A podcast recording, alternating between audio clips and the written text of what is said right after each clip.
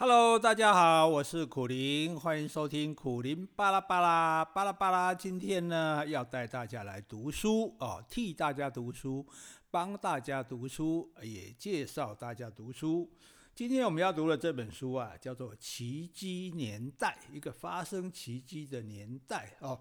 那他的书封面上写的一些字是蛮感人的。他说：“当黑夜不再黑，白昼不再亮。”现在遗失，只剩下从前和以后，我们的世界究竟将走往何处？哇，这话听起来蛮深刻的哈。但是我们想一想，诶，以现在疫情泛滥全世界的那种情况来看，是不是我们也感觉好像我们失去了现在？哦，我们只记得从前那些美好的岁月，然后到底未来会怎么样？其实我们是存在着很多的未知的啊。那这一本书呢，非常的特别哦。这本书它的这个作者哈叫做凯伦汤普森华克啊，我们简单一点，中间名字给他跳过。有时候老外哈取名字取得很复杂的，我们就叫做凯伦华克就好了哈。那这个女生呢，她很厉害哈，她诶，她是一个出版社的编辑哈，就是。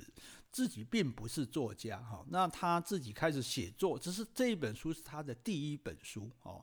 一般来讲，要写第一本书都不是很容易的事情。那他因为工作很繁忙啊，每天要这个通车上这个上下班啊，所以呢，也不是有非常多的时间来写作。那他居然就用他上下班的空闲的时间，他通勤的这个空档，写了《奇迹年代》这本书哈。写了一本书出来，这是不会很困难的事情哈。大家每个人你也都可以写书看看。问题是写了书之后，你要把版权卖出去啊，就是说要有出版社愿意跟你购买这个版权，然后他好去印这个书嘛。那这个书拿去卖嘛，那你的书才有可能被看到哈。一般我们在台湾出书，大概能够就是在台湾能卖到版权就不错了哈。那偶尔可以卖到像我的书，有的在中国大陆也可以出版哈。那除非是像那种非常有名的书哦，像《哈利波特》这种书哦，才会卖到全世界很多国家的版权。对于一个默默无名的这个第一本书的作者来讲，应该是没有什么机会的哦。但是这位凯伦华克呢，他居然卖了三十多国的版权。哇，这太厉害了吧！诶，因为每一个国家的文化啊、习俗啊、这个价值观都不同，所以诶，别的国家的东西你不一定会爱看的，不一定会喜欢看的。换句话说，你一定是一个有写到一个共同世界共同的题材，而且打打动了所有的人心哈，才可能卖掉那么多国的版权。而且你知道吗？他光是在美国他出版这个书拿到的预付的版税，所谓预付是什么意思？就是说，通常我们书书版税是照一本一本算的啊。譬如说，诶，一本是假设是一本书是三百块的话，哦，那么版税是假设是五十块好了，其实一般没有那么高哈。那你卖一本就抽一本的版税，那通常大概会预。出版社预估啊，出个两千本，那就给你两千本的版税哦。先印个五千本，就给你五千本的版税。但是这一本书啊，居然光是预付的版税就一百万美金，三千万哎哎，这样写几本册，水探三千万，刚好可怜的代志哈，这简直让我羡慕死了。这辈子我也没有写作，也没赚过这么多的钱哈，所以说起来，这真的是很很难、很不可思议的一件事情哦。当然，他后来也得了一些文学奖，也得到。到的肯定哦，那所以我们就更加的好奇说，那他到底写的是什么东西呢？哎，他写的是大家最有兴趣的一个东西是什么？就是世界末日。世界末日哈，永远在我们这个人类来讲哦，永远是一个话题，因为我们都还活着嘛哈。但是我们虽然活着呢，可是我们就一直担心说，我们自己死的是一件事情哈，那是反正每个人的生命有限要结束。可是如果是世界末日一到，就是所有人强强迫被一起死掉。哦，一起结束哦，这是一件蛮可怕的事情。所以呢，只要每隔几年哈，我们就会出现一些世界末日的一些预言，哈，就说那一天就快要完蛋了哈。然后有些人也还真的很信以为真哈。那么很多预言家也就讲哪一年是世界末日哈。这个其实我们已经经历过很多次了哈。那大家每次都相信，后来每次都还好哦，嘎仔，世界末日没有来这样子。所以世界末日啊，它永远是一个话题啊，所以也有很多以世界末日为主题的这种电影啊、电视啊啊，譬如说，诶，反正例如，例如说天灾啦，哦，例如说很大的瘟疫啦，哈，最有名的大概就是行星撞地球哈，那那所以大家想尽办法要让行星不要撞地球，这个都不知道演过多少多少版本了哈。那所以世界末日这是一件大家很关心的事情啊，所以大家也就这样子，你就知道这本《奇迹年代》呢，它算是一个科幻的小说哈，就是它形容世界末日，可是它的创意在哪里呢？它的世界末日是怎么发生的？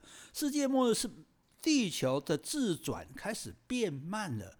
我们知道地球自转一圈就是一天嘛，哦，一日一夜这样子。可是呢，地球的自转变慢，而且是越来越慢，越来越慢。所以呢，每一天，好，还有每一个晚上，它就开始变长了。好，一天二十四小时就变成二十五小时，可能甚至再来慢慢二十六小时。哦，这个东西。那当然，科学家一开始碰到这种事的时候，就会讲说啊，这这气候可能造成气候巨变啦、地震海啸啦、生物大量死亡啦。但是一般来说，像碰到这种情形的时候，大概我们都不会很害怕啊，因为我们相信人类科学这么进步。你看，我们现在都可以上太空了，我们现在都可以全世界这个网络连线了哈，所以。感觉大家说感觉没有什么做不到的事情，所以我们对科学是很相信的哈。但对科学的过度的相信，所谓相信过度的相信，就那就变成了迷信了哈。因此呢，这个事情我们为什么要讲这本书？这本书就拿现在在疫情中的这个地球来对照。当初我们刚开始有这个肺炎产生的时候，有这个瘟疫产生的时候，大家也是科学家，其实也。大家都觉得这没什么问题嘛，哈，我们也碰过很多病毒啊，对不对？也不是呃什么 SARS 啦、MERS 啦、哦伊波拉啦，这个哦艾滋啊，一个一个都解决了，所以这个应该也没什么问题啊。所以当初大家并没有感觉到这么害怕，哦，甚至连看这个美国总统川普他也一副不在乎的样子，觉得说哦，他应该会过去的这样。那可是后来到现在证明，就是到现在我们其实。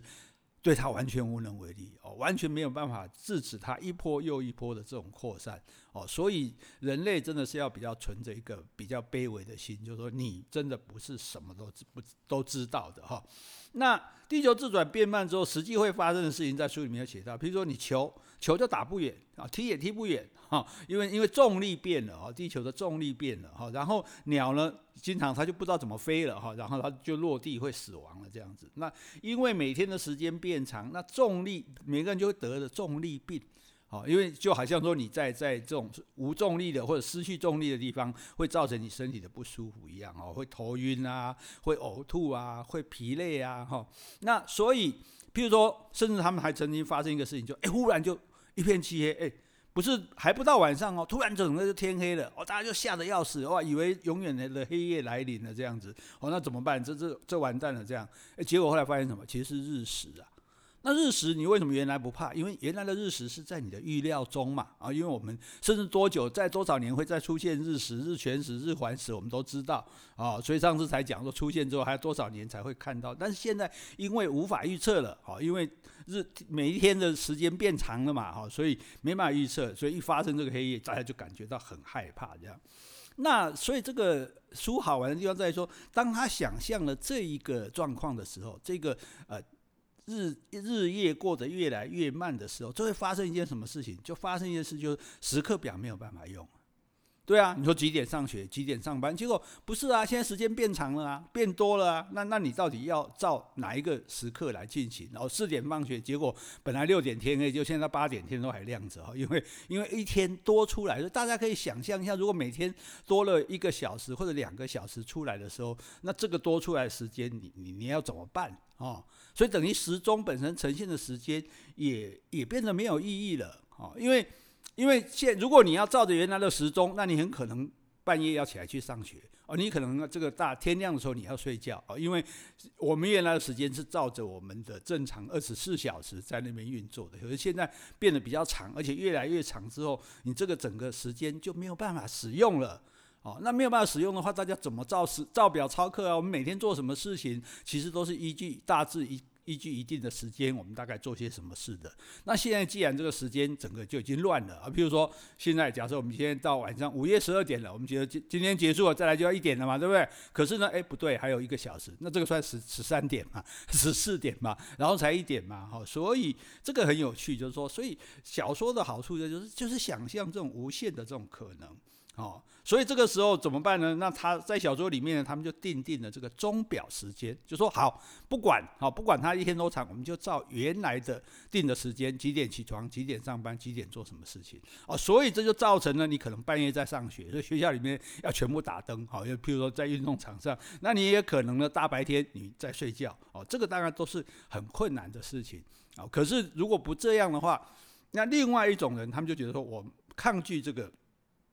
钟表时间啊，我对抗，我要用什么对抗？我说我用自然时间啊，比如说我们从前哇，一个晚上可能八小时，我们就睡八小时。那现在晚上既然变长了，变十小时，我们就给他想办法睡到十小时。好，那白天可能时间更长了哦，十六个小时变成十八个小时，那我们就给他活动到十八个小时哦，变成说自己人想办法去调整适应这个时间啊，变越的变得越来越长的白天跟晚上啊，但是。困难的地方是在于说，因为它是不断的继续在变长的。如果说你固定起来，那大家改一改也还可以。可是它。一天比一天的长，一天比一天，甚至一天到后来甚至是三十几个小时，那你你到底要怎么办？好，所以不管你去用钟表时间照这样过日子，你就等于日夜完全颠倒，完全的错乱，而且不是固定的，不是像说上大夜班人，反正我晚上工作，白天睡觉，那你是可以调整的哈，你身体有褪黑激素、褪黑激素可以调整，可是现在是没有的哦，所以是整个就全部都乱掉了。那它困难在哪里？它困难在根本睡不着。我记得我有一次去阿拉斯加，进入到了这个北极圈。哦，那个你知道那个我看，那是真的看到所谓的几乎是永日的，就是大概晚上十到十点多、十一点，太阳大还是大太阳，大概十一点，我记得十一点五十日落。晚上啊，十一点五十才日落，你猜几点日出？十二点十分就 就日出了，所以你只有短短二十分钟的这个晚上而已哦。所以那因此，其实我们在白天是很难睡得着的，在很亮的地方是很难睡得着，除非你把它整个都弄得很暗这样子哦。所以就造成说，在这个小说里面呢，哦，安眠药、烟酒，反正可以让人昏迷的东西都很有价值这样。那最主要说，这一种错乱造成了大家的什么？造成了大家的末日感，就是世界末日快到了。好，那世界末日到了怎么办？哦，你有没有想过这一点？哦，在这个小说里面，因为是大家觉得世界末日到，有些人呢觉得说，我不要再过原来生活了，我不要再上班了，我不要再工作，因为那都没有意义，所以我要离开家去寻找一块净土。哦，那这是一种想法。另外一种想法呢，是我及时行乐。哦，我就是因为不知道嘛，可能明天就没，大家都完蛋了嘛，所以我现在可以享受就享受，哦，可以花的就花，可以玩的就玩，这样子哈、哦。那我及时行乐，哦，我记得这倒是让我想起一个新闻，好像有一对夫妻，这个呃一个太太，她好像好像得这自己得了不治绝症这样子，她就把所有钱、所有存款、把钱都卖掉，呃，把这个房子都卖掉，把存款全部提出来，然后两夫妻去环游世界去玩，玩了几两三年，把所有钱都花光，很开心的回来，那准备。等死啊！结果后来再去医院看的时候说，哎，上次好像是误诊，或者是怎么样，他的病居然好了。他虽然好了，哦，健康回来了，可是他一切的财产、一切的金钱都没有了，这样啊，所以这这这也是一个很讽刺的事情啊。那这就是所谓的及时行乐的这种心态哦。甚至呢，我记得有一部电影叫《世界末日四十八小时》什么，那他是变成说大家都在犯罪。大家都乱杀人、乱乱抢抢夺，因为反正也没有人来制裁我了嘛，哈，那这是比较呃激烈的一种态度，哈。那有一些人呢，他们就找一个地方安心的去等死，哦，就是因为呃本来他们就讲一些这个国外的宗教里面讲说天国近了嘛，哈，这个世界终究会结束了嘛，哈，那所以呢，他们去找一个地方来说，哦，我们就一起来。安心的在等待那个死亡的降临，等待那一天的到来，哈。然后呢，甚至有一些比较激进的，他就干脆就集体自杀了，这样。啊，那重点就在于说，因为阳日日夜的这个这个这个越来越长，它本身错乱了，错乱了之后，所有的植物它没有办法生长。大家知道，植物主要是要靠光光线来生长，可现在光乱了，那植物也就乱了，所以草木就死了。草木死了，那表示表示我们人类生产的作物也就死了，那就会产生大粮荒啊。粮食的饥荒，所以抢购囤积。你看每一次，不要说到世界末日，只要有一点小毛病哦，小问题出现，大家就拼命的去抢购东西、囤积东西，这样子。好，那。那这个有的人就会去盖一个密室。事实上，在美国很多人的地下室，他们都有盖密室的啊，里面铜墙铁壁啊，然后囤积了大概可能好几年的粮食跟饮水。问，那是当初因为有核跟这个呃俄国冷战哈，因为核子对抗的关系，大家觉得说哦这样子，诶，到时候万一真的核战发生，我可以活久一点。问题就是说你你活久一点又怎样？你那里面的食物终究会吃完嘛？假如真的到世界末日，你也是晚一点末日而已哈。尤其是这个，因为地球自转变慢，那地球的磁场就发生了变化，阳光里面就有辐射了。哇，辐射是最可怕的。那等于说，等于说，全世界你也不用等核电厂这个泄漏辐射，大家都会中到辐射哈。那太阳风暴你也躲不掉，所以甚至随时就可能停电。大家光想想看，这个世界假设说没有电了。你能活下去吗？你能活多久？这就是一个很大的问题，因为我们已经太依赖这样的东西了，哦，所以如果没有电的时候怎么办呢？好，因此这一切其实都出于对于未知的这种恐惧，哇，好可怕，怎么会这个样子？怎么会有这种事情这样子？哦，所以在这个小说里面，最后呢就写到说，派了一艘太空船“探险家号”。那带着这个地球所有的资讯，好，然后去宇宙求救，看有没有人来救我们，因为我们已经没办法救了，我们没办法自己把地球让它这个转动的速度恢复原状啊，好，但是呃，这个探险家号往浩瀚的宇宙中去，谁知道什么时候才会碰到呃一个所谓的外星人、外星的文明，然后还大老远的来救，搞不好都呃真的他被发现这个讯息的时候，都可能几万年以后了啊，要回来救地球也来不及了，这样，那。所以这个小说本身它的有趣，就是说它假设了一个状况啊，地球自转变慢。哦，然后呢，我们日夜都变长，结果你就想象到会产生这么多这样有趣的问题，这就是科幻小说好玩的地方，就是哎，你没想到的事情，就这些事情发生了这样子。好，但是呢，你说哦，那光写这个干嘛呢？当然不是只写这个哈。所以在这个书里面，它基本上还是有一个女主角，有一个女学生哦，还是有在描写她本身的处境的啊，就是说。她，因为我们人在困境的时候，感情就容易受到扰乱啊。因为你很顺嘛，两个人在一起很顺，那都没事啊。可是如果发生了不幸的事情啊，尤其发生到这种困境、压力啊，然后可能大家想法又不一样，可是也都不知道怎么办的时候，那这个要在啊这种逆境中要维持感情，其实是很不容易的啊。有些。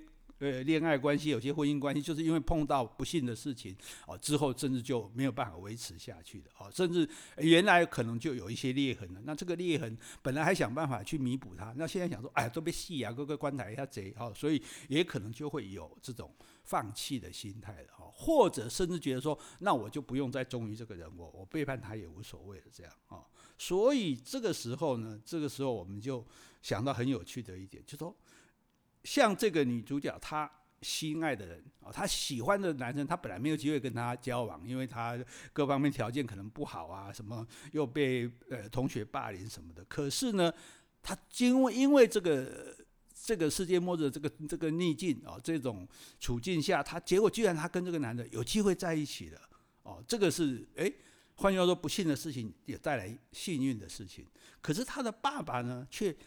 准备要抛弃他的太太哦，他妈妈哦，本来感裂痕就有一些裂痕，结果他爸爸居然爱上了别人啊，准备要一走了之了哦，所以呃，这里面也有感情的，不过我们就不要讲太详细了，免得内容你都知道了，那，那再讲也就没有意思了哈。可是重点就在于这里，我们要问各位一个问题：事实上，如果在这样大的困境中，在这样大的这种危机中，在这样的一个可能的呃末日中，我们最希望的当然是有心爱的人陪伴在身边，一起承受这一切的啊、呃、苦痛，这一切的啊、呃、恐惧，这一切的未知啊、这一切的这个这个呃不知茫然啊、但是我要问各位一个问题：如果世界末日的时候，你想跟谁在一起？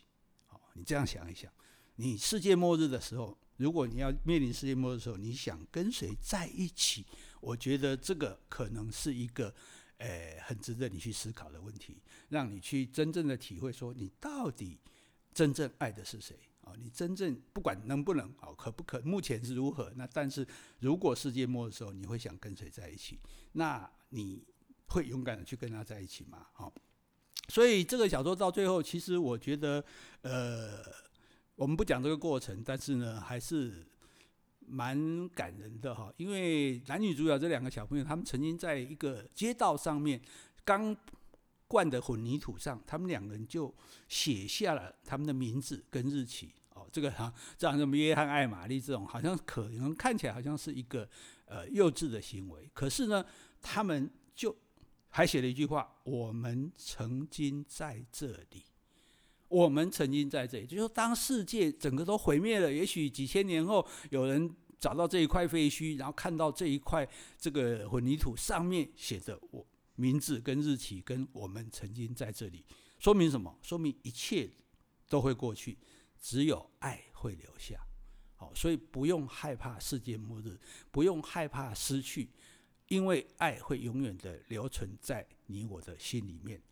你你说你相信吗？你真的相信这个吗？你必须要相信，否则你没有办法抵抗这个世界所有的困苦、所有的艰难。哦，所以这一本书叫做《奇迹年代》啊，今天那么介绍给大家。那希望呢，大家有机会去找这本书来看啊，你会得到。相当多的收获哦，让你引起，尤其在我们这个被困在呃疫情中的这个时代，你看这样的书，你可以心里面会有很深切的感受，然后你也可以知道说，到底你要用什么力量来对抗这样的困局啊！希望大家一起来看书，好书大家看。